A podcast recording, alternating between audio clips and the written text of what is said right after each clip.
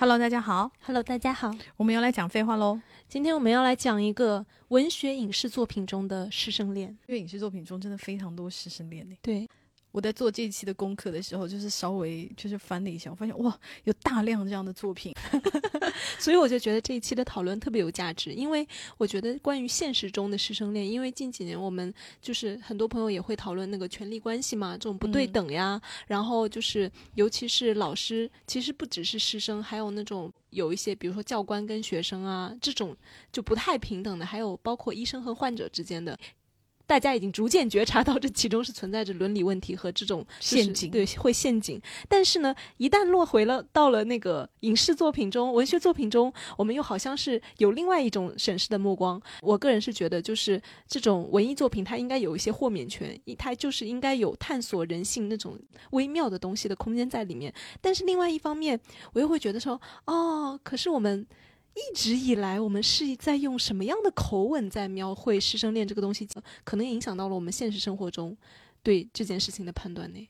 其实我觉得我是反过来耶，我并不认为就是说是因为文艺作品有豁免权，才让我看这些作品的时候，我不会带着那个道德审判的那个目光去看。我反而是觉得，就是文艺作品里面，他师生恋这个点，他发展出了就是你知道，他后面有很大很大一块光辉灿烂的人性的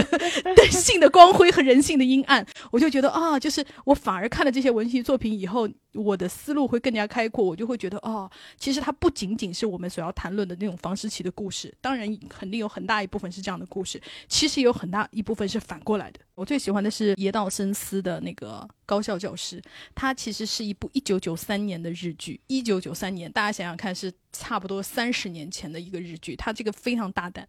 然后我为什么说它不是那个传统意义上的师生恋？我们先讲传统意义上的师生恋好了。我们看的那个很多甜甜的小日剧，对，什么就是三下智久演的那个叫什么近距离恋爱，对对对，它、那里面最出名的镜头就是女学生躲在讲台下面，然后就是蹲下去，然后师生接吻。对对对，女学生躲在那个讲台下面，然后男老师就是底下的人都在做作业，然后男老师突然发现女学生就是在那里，然后他故意把笔掉在地上，然后他蹲下去捡的时候，正好跟躲在那里的女学生。我告诉你，这个他就是超高校教师啊，这样的。对，就是我觉得高校教师那个更动人，他是也是女学生躲在讲台底下，然后男老师正好在跟另外一个老师在讲话，哦，化学教师就做实验的那个教室，那个老师正好在收拾东西，然后那个女学生就躲在那个桌子底下，然后扮演老师的就是真田广之。大家都认识吧？就是演无极的那个真田广之，就是日本的一个演技派的演员。嗯、那时候当然还是年轻英俊的时候。然后那个女学生干了那个什么事呢？她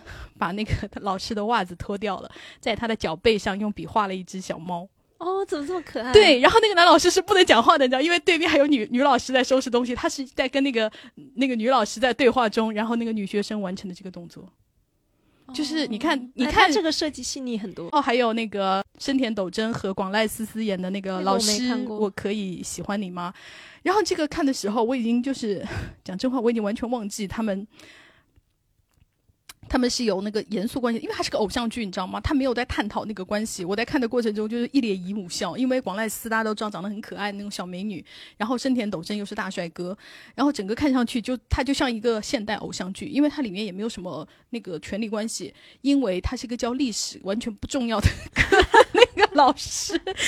女主角有个那种闺蜜团，她的闺蜜团有一男一女，就是连女主角一共三个人。然后她一个女闺蜜，一个男闺蜜，男闺蜜就是龙心良演的，大家知道龙心良是个大帅哥。他们三个人分别暗恋三个老师，你就会觉得啊，这个学校就是真不把师生恋当回事。就是它整个是浪漫化，唯一一个就是盛田斗真，因为跟他在那个天台上接吻被别人偷拍到了，然后因为这个这个事情，然后盛田斗真就是被学校的那个校长。叫到那个全校的那个教务大会去批评他，大家不要以为叫他去批评他是在严肃化这件事情，而是制造了一个男主角跟所有的人向女主角表白的机会。哎呦我的天哪，它真的是个偶像剧，它就完完全全是偶像剧。因为我一开始以为以为说哦，终于有一点成人，就是因为里面的每个人都在恋爱，你知道吗？然后就是弹幕很好笑，弹幕每个人都说天哪，这里面没有一个清醒的人吗？然后到了这一幕的时候，然后大家说啊、哦，校长总归有一个校长出来主持正义了。没有想到男主角说，对我就是喜欢他，我爱着他。天哪！对这种，我觉得就是比较呃浪漫化、戏剧化、比较刻板印象。那我们然后再说，正就是比这个没有那么浪漫化。他稍微讲了一下，就是师生恋中间的那个，就是中学生日记，就是那个有村架纯演的那个师生恋的那个电视剧。然后这个电视剧倒是比较认真的讲了一些伦理的问题。对，嗯。比方说，那个男学生的妈妈这样非常反对啊，然后女女主角因为就是她跟学生的事情被那个揭发出来以后，导致她找不到工作呀，因为她的理想就是当老师嘛。然后因为这件事情以后，她她就没有办法再找就是做老师的工作，她最后只能到乡下那种小学去教课呀。以及女主角被警察抓了，就是 因为诱拐未成年，就是这一些会让你知道哦，就是。师生恋在这个这个东西好像还是看的，就是在社会上还是一件蛮严重的事情。这个就是还蛮认真的讲了这个对这个师生恋的。丑闻笔记就是那个凯特布兰切特主演，但是他的那个师生恋并不是主线，他的主线其实是女主。和凯特·布兰切特之间的就是百合情，简称凯特·布兰切特为大魔王吧。但是他在那里面演的不是大魔王，他就是一个就是美丽的青女教师，然后金发就是一个金发美女，温柔可人的那种。然后呢，他就吸引到了学校里面的一位看上去六十六十多岁了吧，然后有一点乌姆里奇风格的那样的一位严肃教导主任大姐的注意。想跟我们的大魔王就是从闺蜜发展到情人这样子，然后中间其实有很多，就是他是同性是不是？对他们两个是同性恋，不不是同性，但是还没有恋，是单恋。对对对。然后呢，他大概就是会有我摸你手臂啊，就是这样的有一些性暗示的东西。哦。但女一号是朱迪丹奇哦。对对对对对，就是也是一个非常非常演技派，非常厉害，老派演员。嗯。然后呢，凯特布兰切特就大魔王，他是完全没有 get 到，他完全以为我们这就是纯粹的闺蜜情。结果有一次，就是被这个大姐发现，大魔王在跟自己的英俊男孩学生在搞。那有一次被他撞破，从此呢，他就在他自己的为什么叫丑闻笔记，就是他在自己的日记里面，把他对于就是这个美丽女老师的迷恋呀，以及他怎样撞破他的那些就是丑闻啊什么的，就全部都写下来了。但他就是有一点爱而不得，因爱生恨的把这件事情透露给了别人，然后搞得就是。大魔王身败名裂，然后他也是被那个警察抓，然后呢，就是要面临刑事诉讼。到了最后，就是因为彻底撕破脸了，然后两个人大吵架。最后的结局是落脚在就是报纸上刊登出来，他被判了十个月监禁。师生恋也算是有一点边角料，不是那么重要的一个剧情，但是你看那剧情也能看出来，它是一个非常现实的东西。就是首先社会舆论是不允许的，是不可以的，而且你搞了，那你就是性侵未成年人。对，嗯。对，但是日剧可不敢，可不管这些。日剧就是很，它是很漫画化的，就是会直接抽离出现实世界，不管这些。尤其是那个森田公子演的那一部，那个叫什么《初恋的什么东西》啊？森田公子在里面，你也不能严格的说他是个老师，因为他是属于那种补习班老师。嗯，就是他不是班主任那种啊，不在学校里面，他是你下课的那个班主任，然后他完全是。怎么讲呢？师生恋是他这个戏的一个噱头，他完全的就是一个玛丽苏的故事，就是三十二岁的生田公子找不到男朋友。你看这个设定已经很不现实了，生田公子怎么可能找不到男朋友，对不对？然后呢，他偶遇三个大帅逼，都爱他爱的发疯，就是男男主角 A 横滨流星，大家都知道是个大帅哥，而且他在里面染着那个粉红色的头发都很帅。你想染粉红色头发都很帅的男的，能丑到哪里去？男二号。B 太英泰的弟弟，好大帅哥，大帅哥，对不对？男三号也是个大帅哥，因为大家那个弹幕里面疯狂的说，那你们不要男三给我好了，就是三个大帅哥都疯狂的爱他。就是男一号，就是那个粉头发的那个男的，他爸爸是教育部的部长，然后呢，他就觉得我我是教育部的部长，我儿子要考不上东大，那我就很丢脸，所以我要把我的儿子送到补习班去好好上课。然后那个深田公子就作为他补习班的老师，然后在这种情况下，他们发展出的那个情愫了，所以就是完全没有。提到师生恋这回事，大家都理所当然的认为这可能就是某一种姐弟恋。哦，对，尤其加上他又是补习班的老师，对他也没有那么大的就是权力关系的那个，因为你完全可以就是不上这个补习班嘛，他对你的人生没有什么影响。比方说你不需要转学啊，也不会就是所有人都看不上你啊，要跟老师搞到一起，就是他那个社会舆论的那种那个压力就是小很多。我评论里面就有朋友提到了，就是他大概是教育机构工作还是。我忘了，还是他主动思考到的这一点，就是他就觉得说，在补习班里面的这种师生恋，他好像和学校里面的师生恋好像是有点不同的，因为就像你说的，就是有点你去补习班的话是来点菜吃饭的，对对对，就好像没有那么强烈的权利关系。然后他那个他那层楼里面呢，就有很多朋友就在那边讨论说，有些人就觉得嗯，好像确实是这样，就是没有那么强的权利关系，不太像是传统印象里面的师生恋。但是也有朋友呢就说，但是在上课的时候，我。老师对学生，我是百分百就是上对下的输出，就是是我说你只能听的一个状态，它并不是完全的，就是我不是一个服务于你的角色。从这个角度来说，其实这个师生关系的里面的那个权利其实还是存在的。我我就觉得，哦，那这个角度也是有一些道理。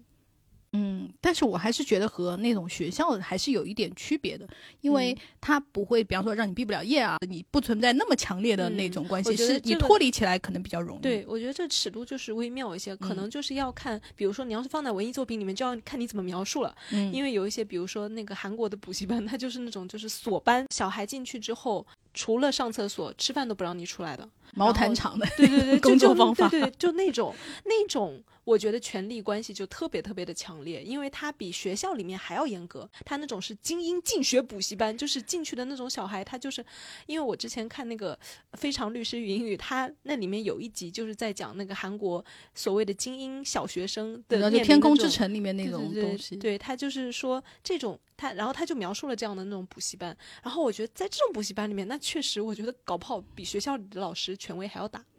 我觉得这种就会更靠近教官了。嗯，对对对，很像教官，对吧？就像军训那种东西，他就好像是有点，甚至可以体罚你都没关系的那种感觉，就很强。我觉得那个就是，你就让我的感觉就是，他可能就比方说产生师生恋的那个契机，就不一定是说我被这个老师吸引了。比方说，我觉得他很英俊，或者我觉得他哇好渊博，或者我觉得他就是非常的风度翩翩。反而他是有一种，你知道吗？就是类似斯德哥尔摩了。嗯，就是在这种严酷的高压环境下，如果我不投靠他，如果我不在他那边，我可能就会受伤害。对，我觉得反而是这种，就是情绪性的是大于你真正的就是那种意识上的产生的那种。我我我会感觉到更像那种你知道创伤障碍的那种，为了自保而就是比方说你对教官呐，或者是对就是这种军训班的老师产生那种这个的出发点还是有一点不一样。我觉得比较值得一提的师生恋的题材的那个是魔女的。条件，因为它也是九九年吧，还九八年产，就是日剧，你看都是那么古早的日剧，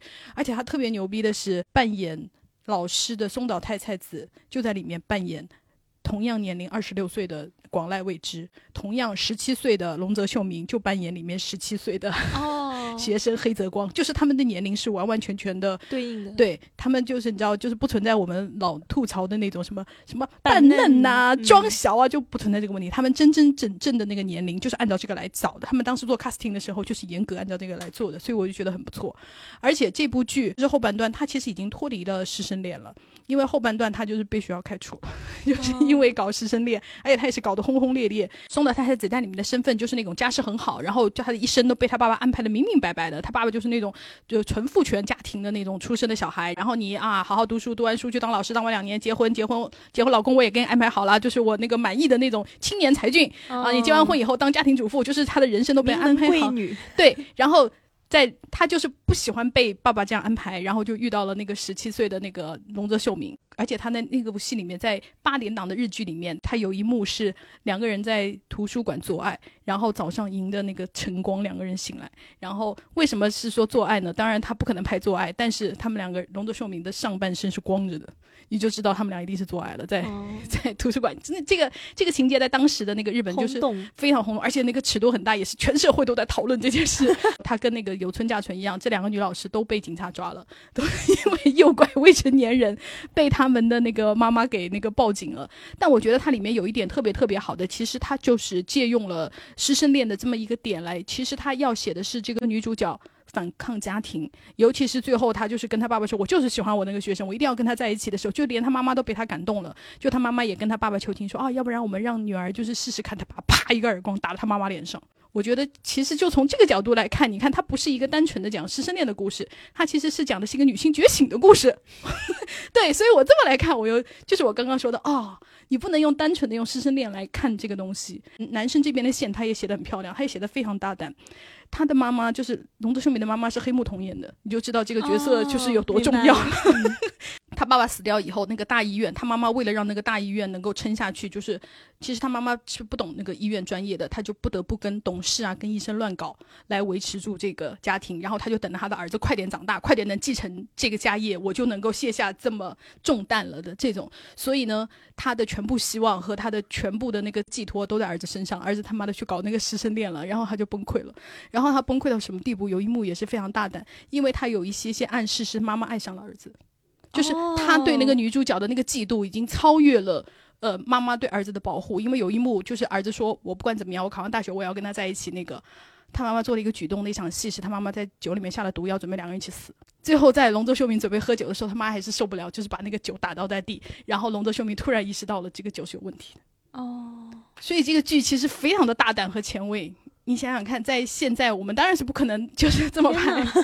真不错，我感觉比现在的日剧还要大胆非常大胆，因为这个剧当时就是。毁毁誉参半，你知道吗？就是有的人觉得哇太牛逼了，像我们这样；还有的人就说天哪，这是什么鬼东西啊？你们在拍什么？所以我就觉得这部戏就是非常嗯值得拿出来一说，因为他后面半段自从松岛菜菜子辞去了那个工作以后，就是他不当老师了以后，他后半段其实已经不是师生恋了，就是一个姐弟恋。然后就是在这种困境中，因为你知道他们没有工作嘛，就是有点像那个薛凯琪和房祖名演的那部《早恋》一样，就是。好，你们两个人私奔了以后呢？你们还要生活吗？他其实很多后半节都在讲这个故事，就是好，我们终于冲破了那个，我们俩私奔了，那我们要怎么生活呢？就是在师生恋的代表作里面，我就是觉得他一定要提出来，以及我觉得他当时其实有很进步的女权主义思想的，就是因为你想，一九九九年的日本应该还是就是上野千鹤子老师还没有写书的时候，其实就是对这一方面，大家还是尤其是影视，大家都根本没有注意到。就是要反抗父权呐，反抗这个家庭啊，什么什么的。我觉得他那个时候已经有了这样的苗头，我就觉得他很不错。就是他的进步主义的那个思想还是非常非常重的。然后，当然这部剧就是最有名的就是，就算你没有看过这部剧，你也不可能不会唱他的主题曲《First Love》宇多天光，对不对？真的？天哪！哦，我不知道，我不知道《First Love》是他的主题曲，就是他的主题曲。你看，你也会唱，对不对？然后你也没有看过这部剧，对不对？因为他太有名了。这一当那个那个伴奏乐一响起，哦，你就马上回到了那个我当年看这个，因为我当年看这个就是大概两千年左右看的，嗯，所以我就是印象特别特别深。哇哦！我现在对《First Love》这首歌有了不同的理解。天哪，他怎么是跟这么一个复杂又狗血？我感觉听起来还蛮狗血的。这样的一个故事就是应运而生。对它后半段流血，因为后半段就是松岛菜菜子还什么怀孕呐、流产呐，还就是还变植物人呐，就是他所有的狗血都有。天哪，好吧，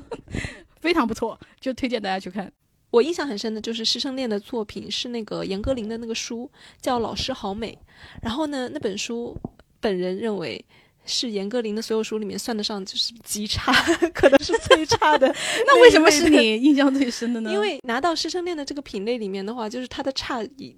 非常的夺目。那本书也是有一点点特点吧，算是它是根据真实的案件改编。一位女老师，高中女老师吧，然后跟她班里的两个男学生发生了三角恋，然后呢，后来就是这段三角恋以情杀告终。富家子男生 A 杀掉了贫困家庭但是就是年少有为的男生 B，然后男生 B 跟老师之间是有肉体关系的，然后我觉得 他这个故事就是很，一个是他烂让我印象很深，就是他烂在哪儿呢？是他。我不知道严歌苓是不是太试图遵从于就是他那个原案的那个细节哈，然后他那个故事应该就是发生的也是有一些年代了，他当时还是短信时代，然后呢就一直讲讲说他们那个老师和那个男孩之间，他们有点谈恋爱性质、有情愫性质的那种发短信是。那种就是会用数字梗，你知道吗？就是 你知道我们那种短信时代的人，我们就知道，但是会以对我们来说都是老土的，是那种类似七七五八二五八，就是代表亲亲我吧，爱我吧，就是类似这样的东西。然后他那个数字梗比这个七七五八二五八还要离谱，就是你看到那个数字，你完全是猜不出括号里面附注的那个就是中文字是什么的那种谐音梗。然后我看到那个的时候。我就充满了一种天呐，严歌苓你怎么会写这种东西啊？然后我就被就是给我带来了极大的震撼。然后呢，另外一个给我留下印象很深的就是这个我关于这老师到底爱的是谁？我觉得这是他这故事有意思的地方，就是我不认为老师对他们的爱是那种男女之爱，因为那个老师的角色他是一个。近乎于圣母人格的这样的一个女性，然后呢，她自己是有一个女儿的，然后她对班里的所有的学生就是是非常的爱，look out for everyone 那种那种老师，好老师。然后呢，他在这个过程中，就这两个学生对他来说为什么特殊？一个是那种那个富家子，就是有点像，就是我们所有故事里面那种典型的就叛逆小孩，然后呢，爸妈不关心就他，爸妈又不关心他，然后他又很渴望爱，然后呢，就是又经常去做那种，但是他是聪明的。然后呢，所以他其实是一个很需要老师帮助的人。然后呢，另外那个就是贫苦人家的小孩，那个从小就是贫寒的环境里面成长，然后呢，但是非常努力学习，努力学习，要承担起这个家，然后非常的懂事，然后家境就是家里一贫如洗，然后那个恨不得，哎，我有我细节有点忘了，但是就是恨不得就是妈妈要拾荒的那一种，就是穷到不行不行的那种。那这种老师自然也是会比较爱护，然后因此呢，他就对这他也太。脸谱化了，对，会你知道吗？就是很脸谱化。然后呢，所以他对这两个学生，他都是有特别特别的那种爱护在里面的。个，而且那个老师是美的，给你这样的描写，就是那种清秀温柔的老师。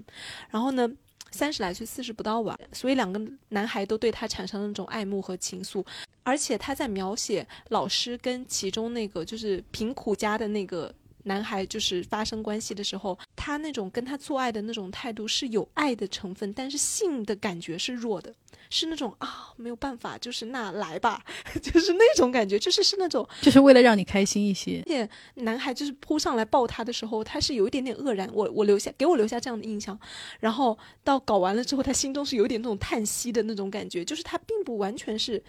欲望爱欲的那种东西，而是所以他给我留下的那种。感觉就是哦，一个圣母为了拯救所有人，莫名其妙把自己搭进去了的这么一个女教师的一个 那个情况，所以她也不是那种特别典型的师生恋，她更像是没有把握好，就是从那个小说的文面来看，她更像是没有把握好那个师生之间的尺度，以至于就是让所有人陷入那个漩涡的故事。它其实是一个拯救这件事做过火导致的悲剧。这本书。的书评特别搞笑，我当时在看完了之后，因为太差了，我就忍不住想看一下大家是怎么评论。当然骂的人就很多哈。然后呢，我就看到一个评论说，嗯，真的不明白这两个男孩就是血气方刚，就是的那个男高中生怎么会喜欢一个就是快要四十岁的半老徐娘呢？然后。我就看到一个很很可爱一个高中男孩，他就说我就是高中生，就是你不要用这样的眼光去批判爱情。我虽然也是这样，就是年轻的男孩，难道四十岁就很老吗？我也会喜欢就是成熟的女性。就是你这样，你可以不喜欢这本书，但是你不要这样骂他。然后我看的时候就觉得，哦，这个男生的这样的一个就是现身说法，你知道吗？就是让我觉得他这个故故事，他确实是取材于现实，又跟现实中。真实那种东西是有映衬的，因为我看过这个事情的那个就是类似纪实报道，就是跟严歌苓描写出来的文本是不太一样的。它有一点就是，就是那个报道给我的感觉哈，我也不知道哪个是接近于就是事实真相，我们都不知道，因为我也没有看过卷宗啊什么的，我只是看过类似就是新闻报道，但我不知道那个新闻报道是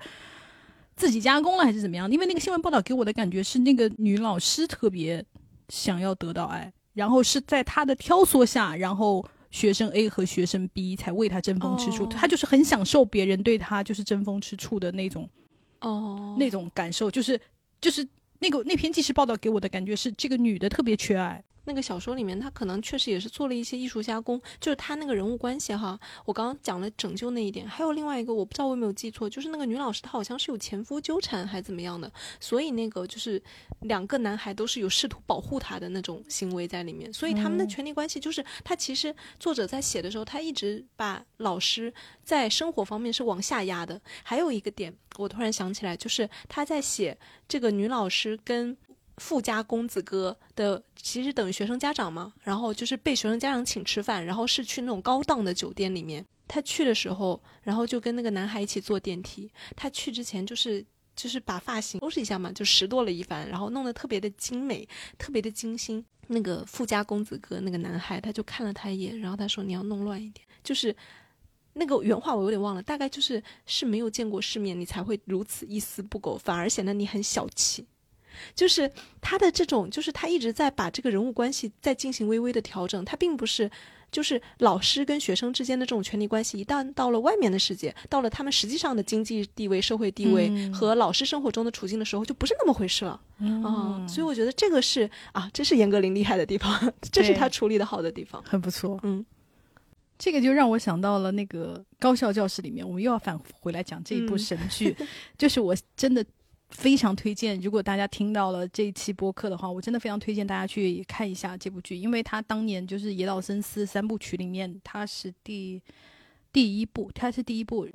然后当年的真田广志和他的女主角叫樱井杏子，就是现在可能大家不认识她啊，她演的时候真的特别好。因为这整个故事虽然是个师生恋的故事，但我觉得其实是 相反的，相反的东西。就是其实她很特别，因为那个女主角就是那种古灵精怪，然后你猜不透她到底在干什么的那种女孩。你想，她会在老师脚上画小猫，我们刚刚讲过。然后呢，她也会是那种那个，因为那个老师就是属于那种。衣服扣子会系错的那种粗心的单身男男青年，嗯，然后他就是有有很多很可爱的细节，比方说有一个细节就是那个老师就是给自己去便利店买晚饭啊，就是买那些那个什么买点水啊，或者是买点啤酒啊什么的，那个男的手上就勾了一个那个超市的那个跨栏，大家都知道那个购物篮，然后呢他就抬头在选那个的时候，然后女主角就是跟着他，然后偷偷把一盒饼干放到他那个篮子里，然后那个男的完全没有知觉。然后那个男的就在结账的时候，反正把这盒饼干给结了。结了以后呢，女主角就那个女学生就假装偶遇他，然后去他家里啊什么的。然后他就看到那盒饼干，他故意说：“哎，这是我喜欢吃的饼干。”然后那个那个男的也不知道自己为什么会结这盒饼干，反正就说：“哦，那你拿去吃吧。”然后那个女主角就像得逞了一样，就那种小得意。你知道，你看他的那个描述，这个女主角就是让人家觉得很。就是很古灵精怪，然后呢，当然他们俩之间就产生了感情，但其实到后面他们的权力关系是完全翻转的。就是这个男的是一个非常懦弱的男的，他一开始根本就不想当老师，他就是想当一个就是那种研究室的研究员，他是生物老师，他是想当那个生物研究室当研究员的。他的老丈人就是属于那种位高权重，他就他就就是要跟他未婚妻快结婚了，然后他未婚妻在偷情，他即使知道了他未婚妻在偷情。他回家还要继续写请帖的那种男的，就是他是一个非常唯唯诺诺、非常软弱、非常不愿意面对现实的这样一个。然后最后他跟那个他未婚妻，你都看见我偷情了，你还觉得这件事能继续下去吗？就他未婚妻这么问他的，这样一个男的。哦。然后，但是这跟那个《昼颜》里面斋藤工演的那个男老师是一样的。你听我讲完，他这部戏更牛逼的是，大家都会觉得好，这只是一个勇敢的女学生和那个懦弱的男老师的故事，是不是？不是这样的。然后，这个在他们的感情发展的过程中，他终于看到了这个女学生的秘密。这个女学生是为什么变成就是那种大家看上去精灵古怪，但有的时候又不知道她在想什么呢？因为她一直被她的亲生父亲性侵，是她是在找这个男的在解救她，但是她找到的这个男的其实并不能解救她，因为我们说的他是个软弱的男的嘛。所以当这个男的。跟他发生出一些感情，因为你知道，同同事也看不上他，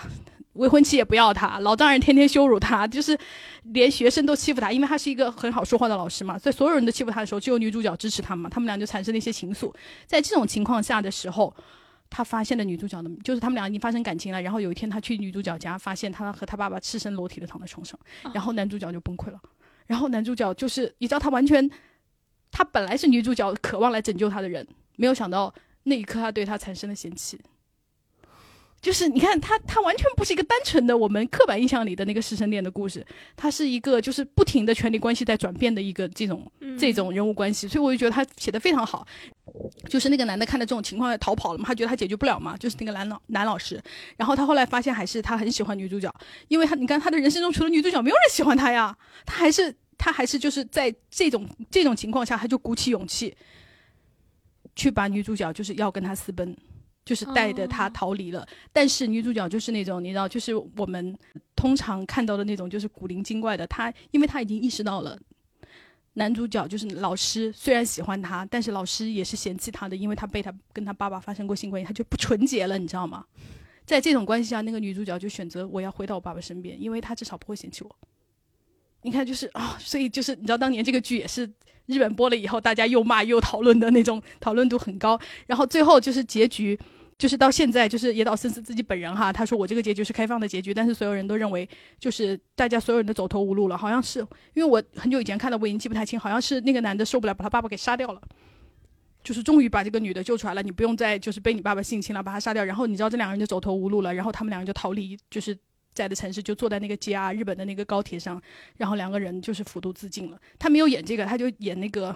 列车员来检票的时候，永远叫不醒他们俩，然后就咔结束了这个剧。哦，就是一个非常非常好，就是强烈推荐大家去看。就是、哎，这个其实更适合做一个电影哎。因为我是看日剧嘛，日剧你不会觉得它太拖。你说的那个就是。最后两个人私奔到 JR 上面什么，我就感觉天呐，就是，呃，私奔这一挂的，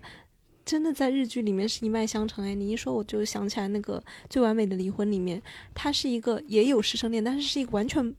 不怎么重要的剧情。他是那个男二的故事，就是那个林野刚演的那个，他是一个花花公子，然后他呢就是跟女二就就人家看起来简直就是帅哥美女，郎郎才女貌，就是。天生一对，但是他就是不满足。他在那个大学里面教美术的嘛，然后他就不停的跟各种女的搞，跟自己的女学生搞，然后外面的那种时尚店的店主啊，也有情人什么的。就是他，然后回家他又要回到老婆身边，就是又是那种就是他不是对老婆坏的那种男的，但是他就是他就像有性瘾一样，他就是要不停的，而且他也是爱他老婆的，对，而且他是爱的，他就是不停的要在女人之间周旋。然后有一集他就讲这个男的他为什么是这样子，就是讲了他的起源故事。然后就讲了他高中的时候，有一次跟一个女孩私奔，就是坐坐上了下着大雪，然后两个人坐上了火车，是那个女孩是就是叫勋，然后呢是班里的班长应该是，然后就那种学习成绩很好，然后又很漂亮那种女孩，就是谁都不配得到她的那种。然后呢就突然有一天跟他说，就你我们两个私奔吧。然后他喜欢那个女生，但当然同意了。然后两就头脑一热，就从东京就是坐车。大概去就是地方的那种，然后下着雪，然后但是坐到了那个车上，真的跟女神踏上了私奔之旅的时候，他突然发现那个女孩一点都不爱他，那个女孩爱的是自己的老师，是因为跟老师没有办法有结果，就是一即使师生恋，好像也是婚外情吧，没有别的办法，然后所以选择了随便找了一个男的，愿意跟我走的男的，我要跟他走，然后说那个就是你打工养我吧，就是那种他只是要逃离自己的那个地方而已，然后。他就对那个林野刚演的那个男二，他说：“你对我来说是不够的。”然后这句话就深深的伤害了那个男的，以至于他长长大以后，他就再也没有办法从这个噩梦里面逃脱。然后他就就是用这件事情来讲他的起源故事。日本人真的很爱写这种禁忌之恋，然后把这个东西写进主角的 DNA。对，因为我看《高校教师》里面，就是能感觉到，就是他给我这种感觉，就是我没有办法，我我为了能得到我自己的自由和我的控制权，我必须就是狼窝和虎窝，我要选一个。就是这种感受，所以我就觉得、哦，就是这些文学作品的出现，就是让我已经没有办法用说啊，师生关系就是那种权力关系，你跟老师谈恋爱必定会就是那种，就是你已经完全没有办法用单纯的这种价值判断来判断这一些复杂的事情。对，我觉得主要是因为文艺作品，它既然要做成一个不错的文艺作品，它必须要把人物做得非常的复杂，就是他他们之间的关系，它必必然不能只有一重性，必然不能只有。单纯的权利关系，而是要反复的，就像我们刚讲的那么多例子，你重一点还是我重一点，然后两个人之间的矛盾要不断的变化，然后其实很多时候他那个人物关系是超越师生的，就是师生恋可能只是他们感情中的一个要素而已，就是推动剧情发展的一个东西而已。你说那个援交，其实天使之恋也算是师生恋，基本上是佐佐木希最有名的电影之一了吧？因为佐佐木希演那个片子的时候，真的是非常非常年轻漂亮。因为佐佐木希在我的概念里就是一个非常非常漂亮美女，但是没有什么作品的动 女的。对她，她在那里面美的就像是就是日漫杂志的那个封面女郎一样，就是她是那种美法的。然后呢，她大概就是说佐佐木希片头的时候，她就是一个做援交的少女，然后她就是不停的就是她，但是她是那种高级援交，然后每次就是镜头就是描画她那个光滑的美背，就是在那种。高级的酒店，早上醒过来，然后身边都是钱。她只是一个女高中生的时候，然后穿那种很奢华的礼服裙，这样下来，然后独自一人品味，就是在高级酒店品味那种东西。就是我有点忘记她是不是为了逃脱家庭哈，反正就是描述一个失足少女、援交少女这样的一个故事的起源。然后呢，她跟男主是怎么认识的呢？就是两个人去照相馆拍自己的，有点类似于证件照吧，然后。男主是得了脑瘤绝症，想给自己拍遗照的，然后他们两个拍完照片之后去取照片，拿错信封了，然后女主拿到了他的，他拿到了女主的，然后所以女主就认识这个男的了。女主上大学之后发现这个男的就是她的老师，我觉得这个就是很很漫画式的情节，他没有太描述就是大学老师跟女生之间的这种权力关系，而且。他的那种处理方式让我觉得，好像大家会更觉得，因为你是大学了，你是成年人了，所以你跟老师之间的那种东西没有那么的禁忌，就是嗯会、会认为，包括我们现实生活中也会有这样的讨论。嗯、可能本科生跟那个教授之间呢，大家会觉得，嗯，好像还有点那个，因为本科生可能小的也才十八岁嘛。但是如果你是研究生，你是博士生，大家会觉得啊，你研究生、博士生听起来就蛮不小嘞，二十你应该能为自己做主。了。对对对，你就会觉得说，那师生恋好像没什么吧，就感觉好像跟那种什么中学的那种又好像不是一回事了。那关于这个真的是这样吗？我觉得就是怎么讲呢？但是他肯定跟未成年肯定不是一回事。嗯首先，但是这里面也不能逃脱出权力关系去讲，因为难道大学生就不要毕业了吗？对你还是有很多东西是被老师控制着。对，比如说那个，甚至那种实验室里面，那个你发论文啊，就是给不给署名的问题啊，对对对，一然后做还是二做？，对，然后那个包括你那个做科研的时候，嗯、老师就是那个选题的那种方向，他给不给你指导啊？就是其实是有很多东西在里面的，而且包括就是有一些老师，他甚至可以像他的助教，他甚至可以像指挥你，像那个有点像包身工一样，就是让你去跑他的那种私人的那种，就是对对对，杂做活私人助对对对理啊，去帮他接小孩啊，就这种事情遛狗啊对对对，这种事情都是有的。所以其实，在高校里面，他的那种权力关系依然其实是对存在的，也是很鲜明的。就是只要没有踏出学校，我觉得那种心灵上的完全独立感，其实很有可能是没有获得。这一类老师的这种。剥削学生的行为，他没有得到很好的约束，我觉得代价就是不够大。然后包括就是我私信里面也收到过非常多的，就是高中也好啊，男老师就是突然在跟女学生独处的时候，突然从背后抱你，然后说喜欢你啊什么什么的。我觉得为什么你敢这么做？不就是因为 代价不够大吗？如果一发现你就要坐牢呢？首先这件事情能发生，我就认为是就是统系统性的失败。是的，因为这样我们就要讲到那个当郭采洁还没有被顾里夺舍的时候，她曾经演过一个 电影叫做《不能说的夏天》，在豆瓣上的评分并不是很高。然后我可以理解，因为她电影拍的是有点乱，但我还是觉得这个电影很好，因为这个电影讲的就是呃郭采洁饰演的是一个那个音乐学校的那个大学生，嗯然后是被他的教授，就是也是他们那个就是演奏团的团长啊，就是代理人所饰演的那个教授给性侵的故事。就是这两个人的对手戏非常少，就是一开始郭采洁进大学，然后看见那个老师，就是他非常的风度翩翩，然后对音乐史也很了解，然后信手拈来讲那些什么音乐上的趣事啊，就是他一看就是个魅力四射的那个中年男子。然后下一场就是呃，郭采洁应聘那个老师的助理，然后就是被他在办公室里性侵了。他拍了大量的法庭戏，就是由徐若瑄演的那个律师，就是代表郭采洁出庭，然后贾静雯演的律师呢，代表代理人出席。贾静雯和代理人在戏中又饰演一对夫妻，对她相当于是帮她老公出庭。贾静雯深知道她老公就是性侵的女学生，但她也知道她老公不是第一次这么做了，因为贾静雯第一次到医院去看那个郭采，因为郭采洁因为这件事自杀，嗯就是她太痛苦了，自杀。然后贾静雯去医院里看她的时候，发病床病床床前放了一个花瓶，花瓶里的花就是她老公自己种的，她一看她就知道，她马上就说她来看过他。然后在这种情况下，贾静雯还是帮她老公打官司。当然我知道这个大家 又又会骂，又会骂啊，这不就是娇妻？那你是明明知道老公。但是我觉得这个电影处理的很好的是，他解释了为什么要这么做，因为他这个故事发生是在台东一个非常偏僻的台湾的很小的一个地方。然后代理人本来是能够成为大的音乐师，待在台北的，可是因为就是贾静雯饰演的那个律师啊，他其实是要就是那种保护台湾海岸线，他他就是一个公益律师，你知道吗？他是为了做这种公益活动，要回到他的家乡。代理人为了这个家庭跟着他回来，为了他放弃很多。他他认为不是他的话，她老公不会在台东这么屈才的，所以他对对他的容忍度有那么大。就是我觉得这个这是文艺作品里做的很好的一点哈，就是你立刻就能理解这个妻子的那个心，而不会就是单纯的像你知道豆瓣评论一样会去骂他了。然后我看了，就是因为他只有一场戏交代了这件事，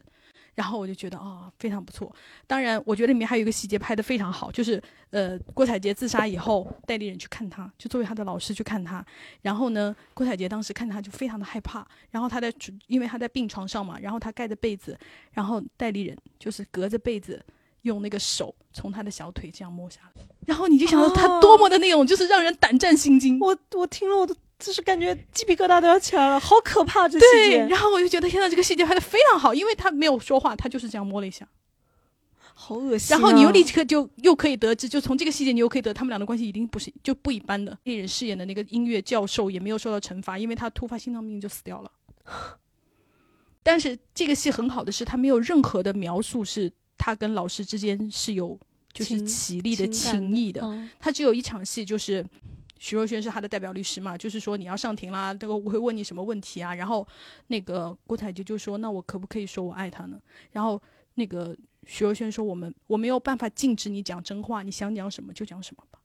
然后，但是在做结案陈词的时候，徐若瑄就讲了，她说她认为她的爱是一种她只能靠这句话生存下去。如果他不认为他和老师之间是相爱的话，因为他们反复发生过八次性关系，他就要活不下去了。希望法庭能够考虑到这个原因，就是让判他的那个强奸罪成立。因为你看这个故事其实很像，嗯、房思琪的那个东西了。把这件事情它变成一个爱，是他唯一能够就是活下去，活下去的一个办法，就是在阐释这个感情它到底是什么。但是实际上，房思琪她不知道这到底是什么吗？因为房思琪她是一个就是文学少女，她是非常有文学造诣、非常喜爱中文的这样这样的一个女孩。然后那个林国华那个老师，你说她是没有魅力的吗？她是满腹经纶的。她是非常有文学才华的，然后她会跟你讲那些就是《离骚》啊、《楚辞》啊，然后会跟你讲所谓的礼义廉耻啊，然后那些中文里面很美的东西，然后他在这种美的东西里面，他构造了一种虚伪的爱，然后用这种虚伪的爱把这个小女孩给吃掉了。房思琪她不明白吗？她完全明白的，所以她最后怎么办呢？就是他又明白，然后又骗不了自己的时候，他只能发疯。所以在那本书里面，房思琪发疯了。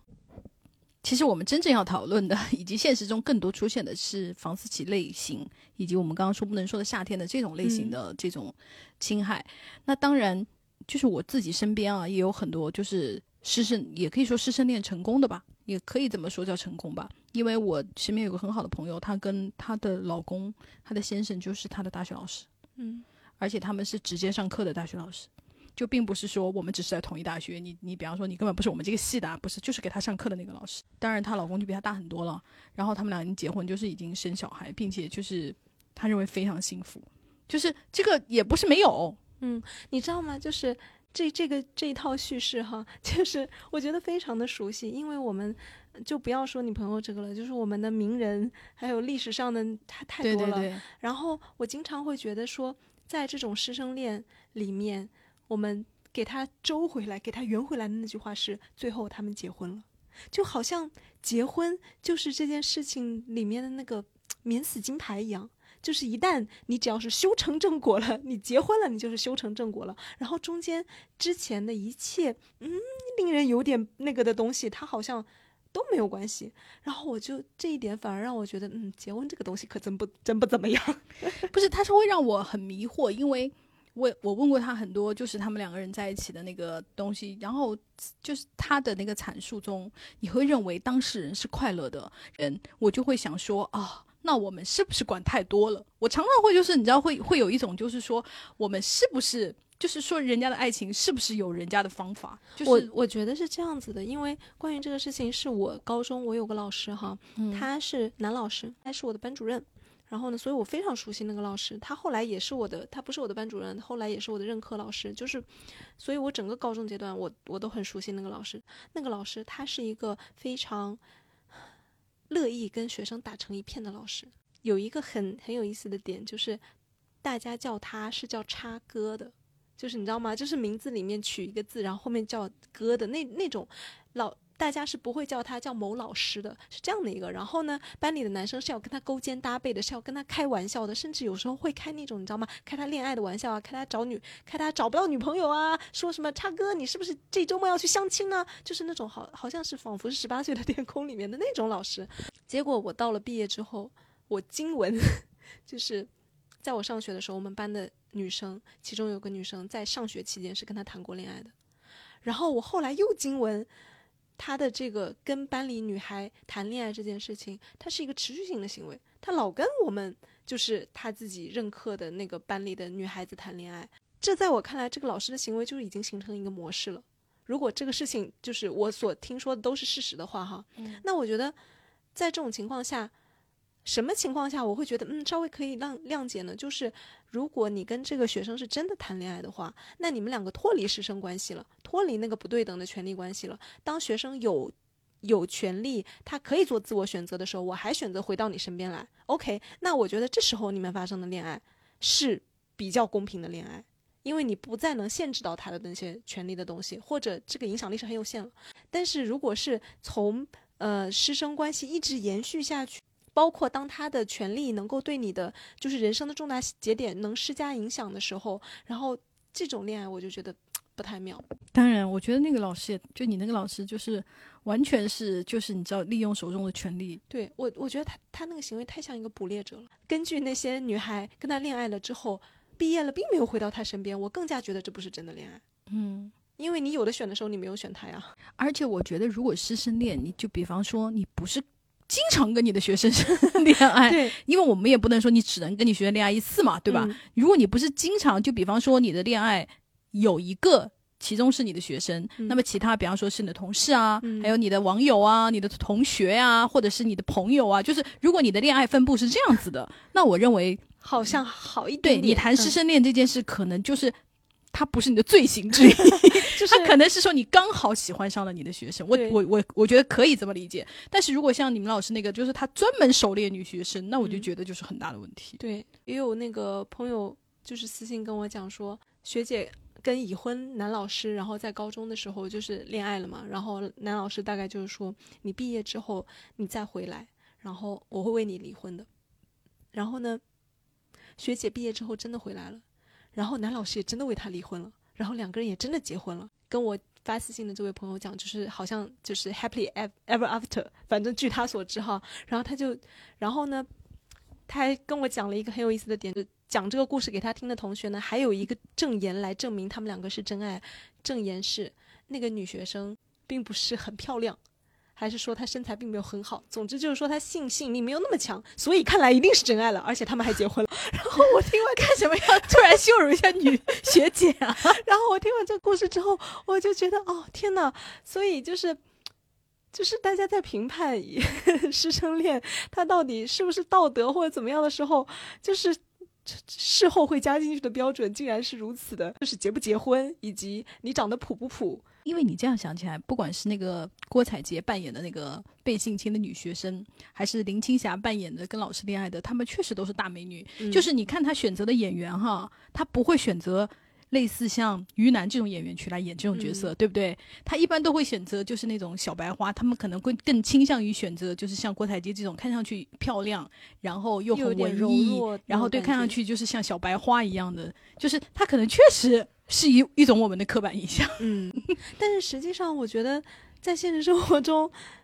并不是当然不是，我朋友就是一个，嗯，看上去很像 T 的女孩，哦，她就是那种戴着那种黑框大眼镜，然后一直戴着鸭舌帽，然后就是抽烟抽的非常凶，然后抽到手都发黄的那种女孩。哦她完全不是一个就是我们认知中的那种嗯，小白花的那种师生恋的那个，她就完全不是。对。然后说到那个婚恋履历，可以作为一个就是评判的标准哈。然后也有，呃，我评论里面就有朋友说，就是那种大学里面的老教授哈，他的好几任妻子都是他的学生，就是要么就是博士生啊、硕士生啊什么。就是反正都是以博导的身份，就是得到的下一任老婆。然后我就想，作为学生，评论的落脚点说，哎，人也人无完人吧，就是，但是我就想说，那这个他形形成一种连环杀手般的行为模式了耶。我看着我就觉得，嗯，不对头。因为我也遇到过这样子的，但他是个医生，嗯，他是带老跟病人是吗？不是他老跟他们科室里的那个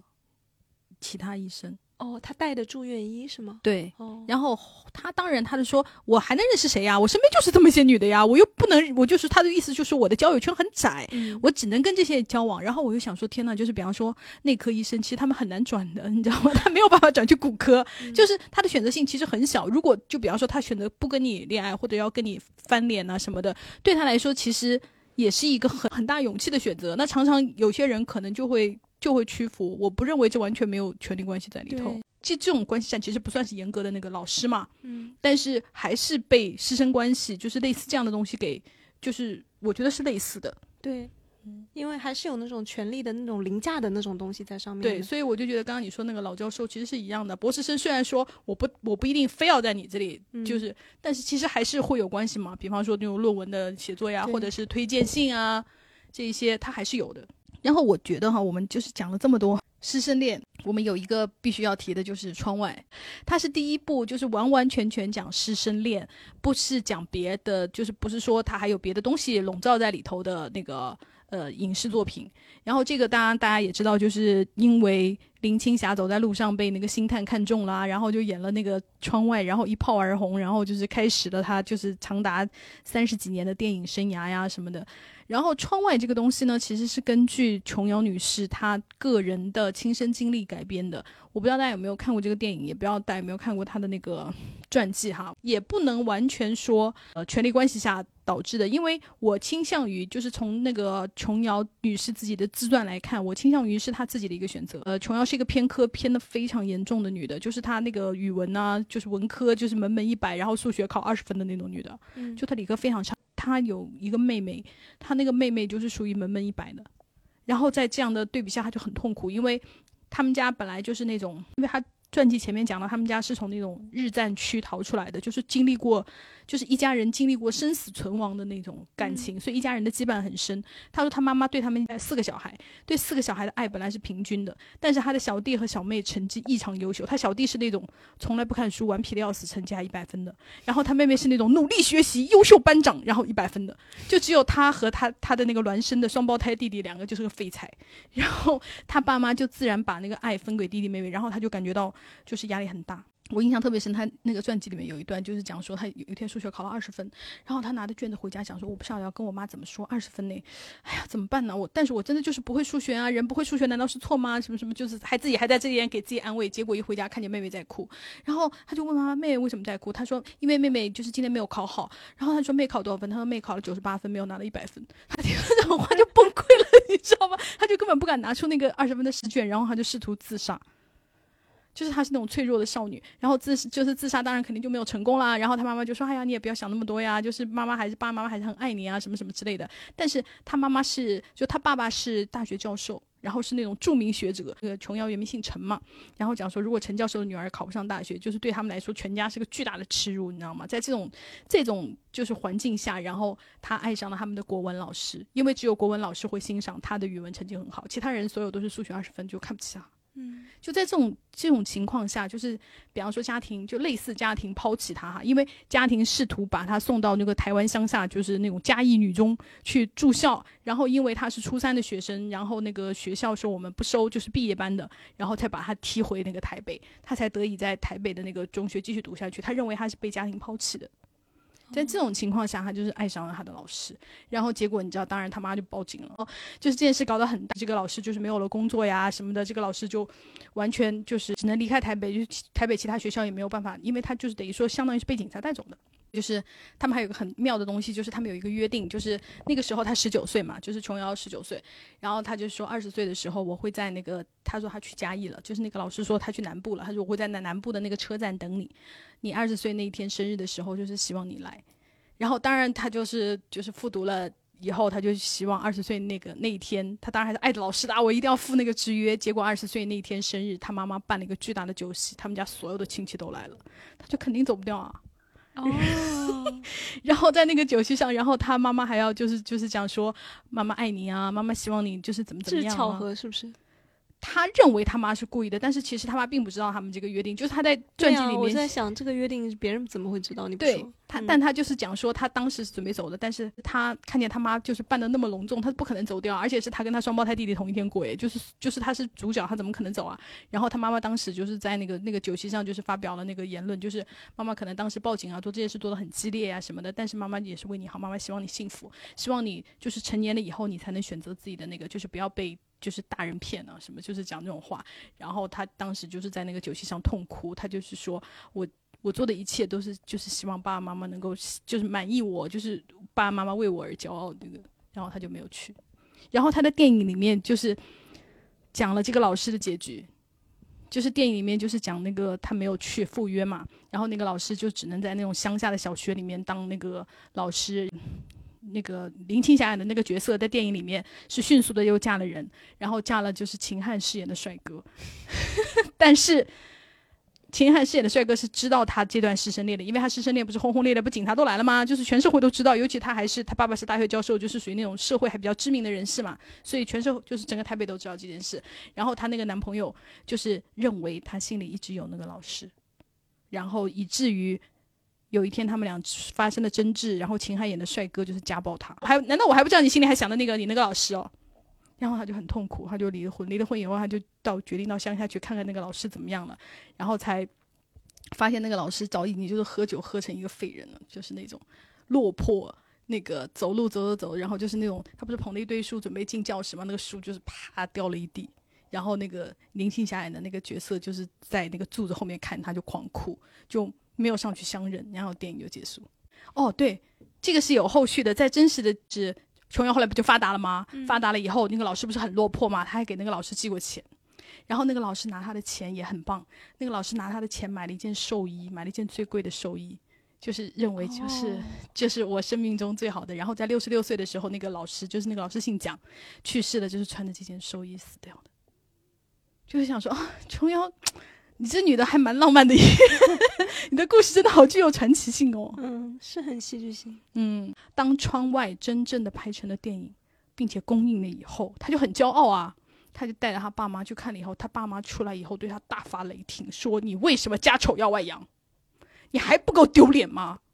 然后琼瑶那个时候已经功成名就了，跪在他爸妈面前承认错误。哇！非常的精彩，这个幕后故事。然后他当时就是痛哭，因为他他是很得意的，请他爸爸妈妈去看的，就是我希望爸妈为我骄傲吗？你记得他二十岁生日时候讲的吗？结果他妈大发雷霆。我刚刚不是说《窗外》是第一部的文学影视作品吗？其实我们这么讲是很不严谨的，因为我们中国古代已经有很多师生文了。大家听这个话是不是觉得很奇怪？因为我随便讲一个好了，就是我们的那个杨过和小龙女，古装的，对对对对对对。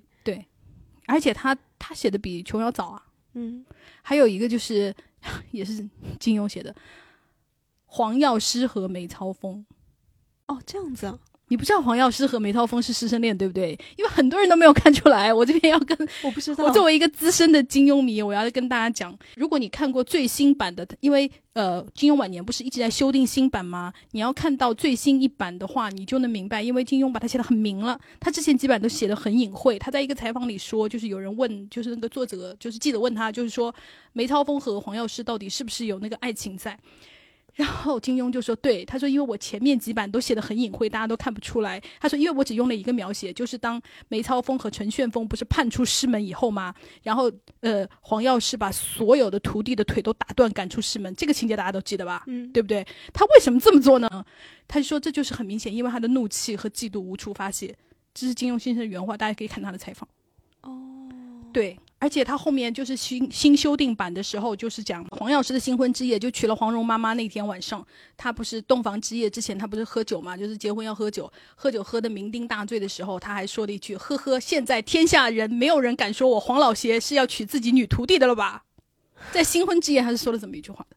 而且我们再返回去想，大家都知道那个《射雕英雄传》里面有个人物叫傻姑，对不对？傻姑是曲灵风的女儿，对不对？曲灵风是黄药师的大徒弟。好，你大徒弟谈恋爱，为还可以生个女儿？为什么你女徒弟谈恋爱，你要把全部徒弟都赶走呢？这不是很奇怪吗？不是，我觉得黄药师你都人称什么黄老邪了，就是不畏惧世俗眼光了，怎么还怕大家说你娶女徒弟啊？你就娶呗。对，我觉得他是有自尊在里面的。哎，真没意思。对，而且还有一段就是那个也是金庸自己说的，他在那个《神雕侠侣》里面还返回来写的这件事，不是杨过要娶那个小龙女？对，黄药师不说，不如你拜我为师傅吧，你拜我为师傅，我教你两招武功，你娶那个小龙女，你们俩就不存在师徒之名，也就可以就是自由恋爱了嘛。杨过说：“我为什么？我就要他既当我的师傅，又当我的妻子。”然后那个呃黄老邪不说：“不错，做得好。”他是金庸是说他返回来其实在写这个。哦，哎，这个很不错，就是前后的这个东西很不错。其实我觉得没有人，应该没有人比我们中国人更懂师生里面的权力关系。对，我们从小就一直在强调什么“一日为师，终身为父，终身为母”，什么。养不教，父之过；教不严，师之惰。什么的，就都全都是在讲。其实把老师和父母是放在一个高度的。对他根本就是在那个，因为我们所有的那个就是家国秩序里面，其实是什么那个三纲五常嘛。它这里面其实讲的全部都是权力关系。在纲常里面，师生关系就是一种权力关系。所以我觉得我们都不用解释，我觉得应该每个中国人都懂。所以我们会特别说，就是师徒结婚，那个杨过和小小龙女，他们是属于乱伦，就是为天下人所不耻的。其实就像你去娶你妈一样的。对，就是在中国古代的那个里头，你跟就是你跟老师发生关系啊，或者就是相当，或者是说你跟师母发生关系，都是一种天大的丑闻。哎，很多中国古代背景的那个。文学里面呢，我们就不得不提到那种师尊文，对，就是大家最爱看的师尊文。但是你知道，一般你提到什么清冷师尊、绝美俊美师尊，那就是必然要跟师尊发生一点什么，就是恋爱关系。就比方说，就是花千骨吧，就是那个赵丽颖呃霍霍建华主演的那个花千骨。我觉得就是在仙侠系统里面，大家也是很爱，就是仙侠系统里师尊就是师尊这个，尤其是仙侠系统的黄文里面，师尊就是必定被暴操的那。一个，如果你只要出现师尊，不可能不爆草堂。苍月一本很老的小说，可能我们这个年代的人可能会看过吧。就是苍月以前写过一个呃《进龙战》系列，他也是就是师徒的，但是他是那种师傅是女的，徒弟是男的。嗯，然后呢，他那个呢算是一个反派故事吧。那个徒弟他苦练他师傅，然后他师傅就是那种世外高人，就是清秀出尘的那种感觉。然后呢，苦练。但是是封心所爱的那种，是吧？但是他师傅就是根本就是那种不把他作为异性的那种爱他，然后他就是苦苦的单恋，然后到了最后，他们他们这个师徒的结束，就是为什么在我的心里留下了很深刻的印象呢？因为他们最后结束的非常惨烈，就是到他师傅死的时候。就是是在那种沙类似沙漠里面的闭关，他自己一个人在里面闭关。然后呢，他以为他徒弟做了欺师灭祖的事情，好像是有点类似于剑宗传承，就是一代师傅死了之后，然后下一代那个继承人就是传人，他你的剑上就是会有什么发光啊之类的，反正你都能看出来到底是传给谁了。然后呢，死就是那个女的师傅死的时候，他是以为这个徒弟就是做出了大逆不道的事情，然后。在他死的时候，他跟他徒弟就隔着那个石门一墙之隔，然后他徒弟就是 拼命的捶门，就是要进去见师傅，就是不肯见他。然后，而且他死了之后，同门的人应该你那个剑上都应该有什么光之类的吧？然后呢，他不仅不是传人，而且他那个剑上的光也没了，就是死的时候还把他逐出师门了。就是所有的那个误会就没有解开，就是任你怎么哭，任你怎么解释，这个机会就是没有了。而且你的师傅已经死掉了，他永远都不可能再原谅你。真不错，我就喜欢看这种悲哀，非常悲剧。然后我那时候就觉得，天呐，你这个反派的故事也太夺人心魄了吧！因为他太凄惨了，就是给我留下了很深的印象，真的很不错。好，我觉得这样，因为师尊文实在就是属于一个非常大的流派。我们将来讲到那种，就是比方说仙侠文的系列啊，或者讲到仙侠黄文的系列，我们要再好好的讨论，我们再好，对对对，再详细讲一下，因为我们实在看过太多的失踪文。好，那我们来讲一下，就是朋友们给我们的那个分享，对，也有一些就是让我印象比较深刻的内容哈。这朋友他说，我本科的学校前几年出过一个很轰动的新闻，男老师跟大二女学生婚外恋出轨，女生谈了一阵想分手，男老师在校门口堵截她，然后把她杀害了。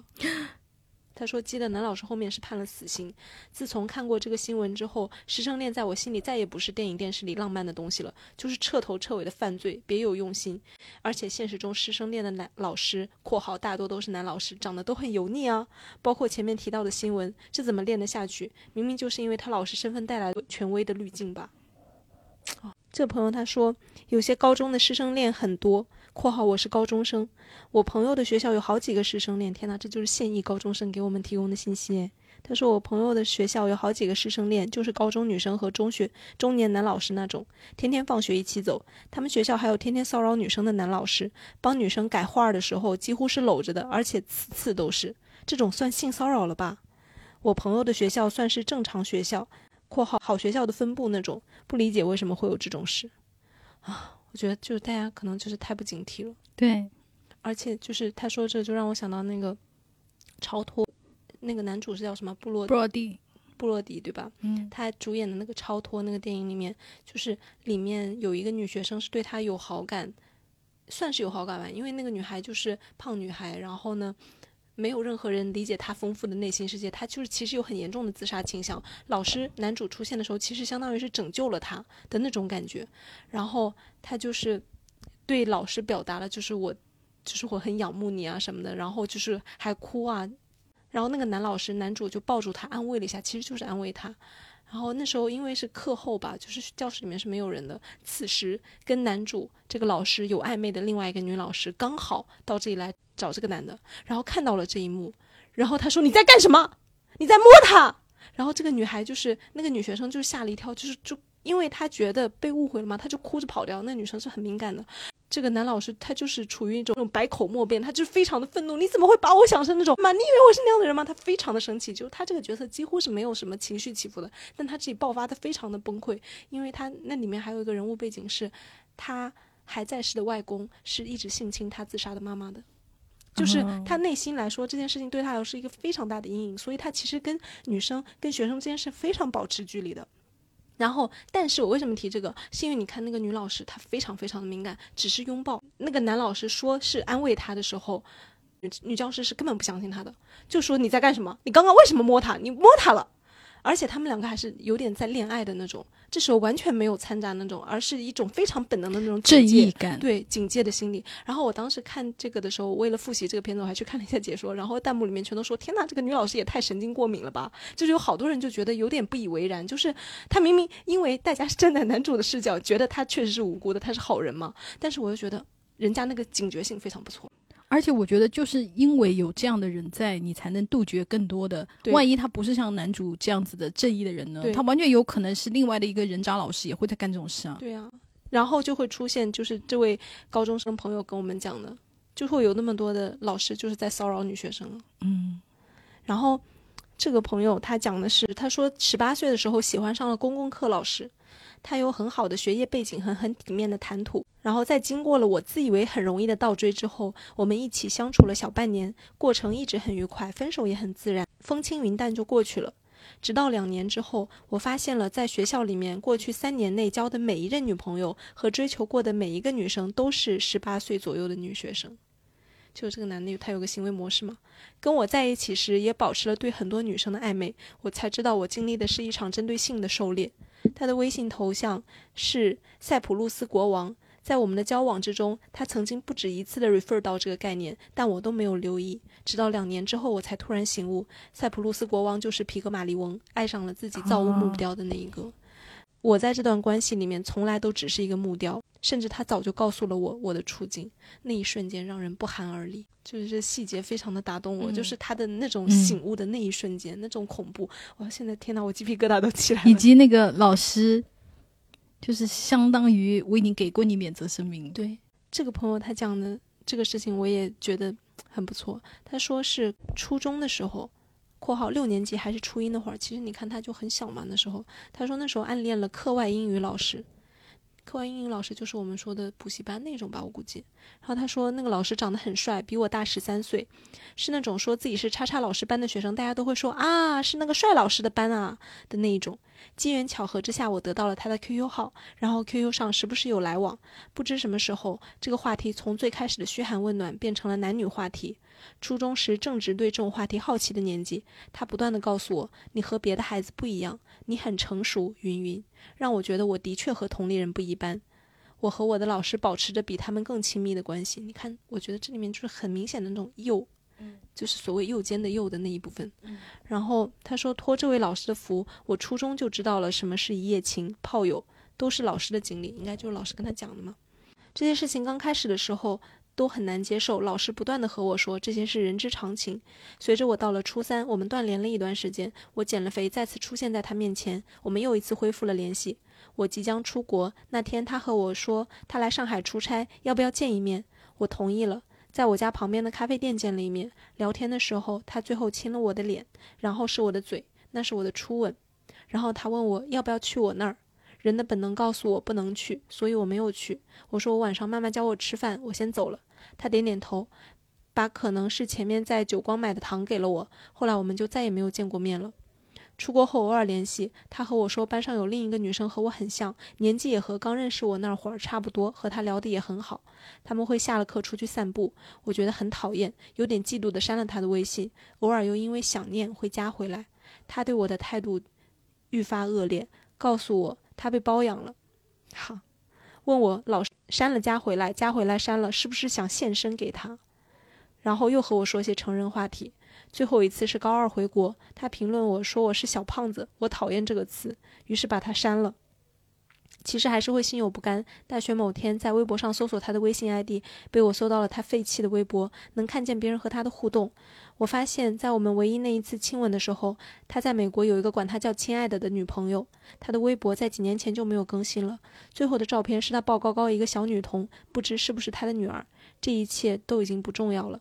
我时常会想，我是遇到恋童癖了吗？那我因为他做出的事情讨厌他了吗？为什么在见不到的前几年不断删了加回来，还要去微博搜索他的网络踪迹呢？如果他也有一个女儿，他会不会因为以前做过的事忏悔呢？我可能是因为没有在这段关系中受到太多的身体伤害，最多是一些精神冲击，所以才没有对他有那么多恶感。那除了我，我不知道，除了他和我说的那个女学生之外，是不是还有别的女孩像我一样，以为自己特别过这件事情？想来想去也没个头，就是也算是成为了生活中的一段未解之谜。也许我这也称不上是师生恋，因为那可能真的练过，我只是短暂的被大人蒙蔽过吧。其实我就觉得男那个男老师就是垃圾的蛮明显的，因为你看，对那么小的小孩，就是六年级或者初一左右，就是不断的说性话题，然后又说什么献身给他呀，然后。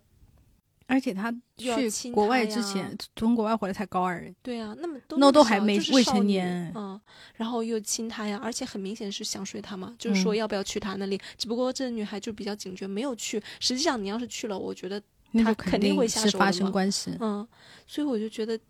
这就是被性捕猎了，嗯。我我觉得你不用怀疑自己啊，就是他说他为什么又会忍不住加回来，很正常，因为你只是想得到他的承认。那一个小孩想得到大人的承认，那太正常了。而且你看，我觉得他的这一套流程特别值得我们。就是注意，你看，首先他会跟你说一些，就是你跟别的孩子是不一样的呀，你很成熟，然后他会肯定你的价值，然后呢又告诉你说啊，性这个东西是什么什么什么，就是让你引起你的好奇，然后呢又打击你啊，说你小胖子呀什么什么，让你看让这个女孩就是想要得到他的承认，我觉得他这一套东西就是很像一个惯犯。它很像一套特别成熟的行为模式，而且就是在他们分开之后，可能你看就是在国外了，你接触不到了，但是呢，我还跟你保持联系，我还跟你说，我还来引起你的嫉妒。你看我这里有别的小女孩哦，你看，就是我觉得这套东西它太太像一个就是就跟 PUA 似的，就是它有一套流程的东西在里面了。嗯，所以就是如果我们从成年人就是，但是我又觉得小孩很难防，就是我刚刚跟你说他跟他老师结婚的那个朋友，我跟他聊过，就是。你知道，当你作为权力关系的下方，因为我觉得任何人进入师生恋，没有人不知道我们的权力关系。你是老师，我是学生嘛。当一个人处于权力关系的下方，又认为我能翻动这个权力关系，你看他是我的老师，他的情绪还不是被我捏着，他为我伤心，为我哭泣的那种成就感和那种权利，其实是让下位者非常着迷的。他觉得他当时恋爱有很很大一部分是，他觉得是他把大人玩弄了，也不叫玩弄了吧，就是大人就是以及高高在上的老师为我流泪，对，就是这个东西。其实我觉得就是很多陷入师生恋的学生以为自己拿到了权力关系中的上位的，对一种误区。我觉得这种时候就是可能只有到那种揭开真相的那一刻，就是如果你有了那个时刻。或者你足够敏锐到你察觉了这个苗头的时候，你才会意识到，其实真正掌握权力的是大人。但是如果你你还没有到那个阶段的时候，可能甚至我不知道家长介入，可能就像琼瑶一样，其实小孩是不会听的。嗯，而且他在那一刻，就他妈报警的时候，他很恨他妈妈。嗯，就是认为你知道。你知道小孩谈恋爱，尤其谈的那么轰轰烈烈的时候，就会觉得，你知道，这就是世界上我的真爱，我的那个 Mr. Right，我的那个唯一爱，就是小孩很容易就会产生这样子。所以我更加觉得，你看，我们就是要约束成年人。当然，你看我之前讲的那个我高中那个老师，但是其实我们同时还有其他好几门课的老师，就是。他长得是比较清秀的呀，或者就是他是那种很很成熟或者很有魅力的。然后很多女生其实是多多少少你对于他有那种朦朦胧胧感情，但那个那几个老师，他跟这个就是叉哥这个这位老师的就风格完全不一样，就是跟学生他就是那种敬而远之，就是我跟你保持距离，讲完话我就走，然后没有私交。我们初中有一个老师，就是属于那种特别像电影里面，就不是帅哈，就是特别像电影里面的那种，就是我是来改革教育业的那种。我跟其他老师都不一样，比方说，我不会让你们死背书啊，就是那样的一个男生。而且他确实刚毕业没有几年，很年轻。然后自然有女学生，就是就是还蛮喜欢他的。我觉得他做的也很好，他就是迅速的把他老婆带到学校来逛了一圈。哦，对，而且他就会经常就是比方说跟我们分享一些事情，他就会把他的老婆。提放挂在嘴边，就是时时刻刻提醒大家。哦，其实我就觉得，在这种因为成年人在这件事情里面，他就是负有更多的责任。就是有些时候，你只要轻轻做出一个推出去的动作，就能保护到未成年人了。就是这件事情，就是，哎，我们真的要建立更多的，就是针对。成年人狩猎这件事情的机制，对对对，尤其是未成年人，就是另一方是未成年人，就是相对于比方说大学或者是硕士、博士那些来说，我觉得未成年人更需要保护。尤其是刚刚我们说《老师好美》里面的那个小孩，可能就是留守家庭，就是本来父母给的爱和保护就是已经很不够了。那么我觉得社会就是应该来帮他兜这个底。嗯嗯，这个朋友他跟我讲的，他说上高中的时候，我公开暗恋（引号暗恋）。高一的地理老师，全班同学都知道，但是不会想要跟他靠近或者发生的什么的那种，就是高中女生的纯口嗨。你看，就是我们那种就疯婆子的暗恋，就是大家所有人都知道那种。高三时候他已经不带我们班了，我和好朋友那时候搞研究性学习项目，常常在教研组办公室用电脑开始跟他混熟。某一天晚自习，好朋友跑回教室，告诉我在老师办公室被强暴了，就是。不不是强奸哈，是就是被强行抱了的那个强暴，然后地理老师从后面抱住他说很喜欢他，不是对孩子或学生那种喜欢，是男人对女人的喜欢。好朋友挣脱并拒绝了他，但是内心很惶恐。回到教室立刻告诉我，我们俩不知怎么应对，于是去寻求当时的历史老师（括号比较年轻开明的女老师）的帮助。历史老师告诉我们，不要再跟地理老师有任何私下联系，避免会面，他会处理并警告对方。他还知道我曾经很喜欢地理老师，还特地开导我。我记得当时是很失望的。我说再也不会喜欢他了，就当从来没有认识过这个人。现在我们三十几岁了，跟好朋友还是会聊起这个男老师。他后来去西藏支教了，我们也很感激地历史老师，他像大姐姐一样温柔地保护了我们。天呐，希望他不要去伤害西藏的小朋友。对。对吧？因为我觉得在那种就是贫穷地方的人们可能会更加忽视这一个东西，就是他更好得手了。因为在那种贫穷的地方，不是爸妈可能更忙于生计，就会不会那么留在孩子身边。可能孩子很多都是跟爷爷奶奶长大的那些啊，我就会有产生这样一些担心。对，确实，所以就是我朋友有参与那种就是性教育的项目的时候，其实他们就会往西藏啊，就是稍微偏远一点的地方去，因为那些地区的。那个孩子们，他们其实更需要自我防范的，对，因为他们更没有这个意识。嗯，没错。好的，那我们今天就是聊师生恋的话题，真的聊了很久，而且也非常精彩。因为也感谢所有创造出师生恋文学和影视作品的那些其他的文艺工作者，因为在就是做功课的这一系列中，我就是感受到了很多很美好的时刻。最后，我还要推荐一下，就是《热带鱼》。啊，对，没错，没错，就是一个片子很不错。对对对，是那个故乡，就是我们的评论里面故乡同学就是推荐给我们看的。然后我看了以后。啊，我真的觉得非常不错，就是我没有想到，因为它是一个新加坡的电影，对对对，他那个男男女主角我都完全不认识，是属于就是对我对我来说他们都是新人的那种，但是他的那个这个导演的手法和那个表演我都觉得哦非常不错，就是欢迎大家去看，我们就不剧透了，反正也是一个师生恋的故事。那么今天就就是讲到这里，然后也希望就是我们每一个成年人就是在我们的日常生活中，也就是要警惕起来，如果你是没有未成年人，或者你身边可能将来会有未成年人，或者是你身边有老师，你要就是时时刻刻绷紧这根弦，就是为我们的社会稍微就是提高一下警惕。对，没错。好，那就这样喽，拜拜，拜拜。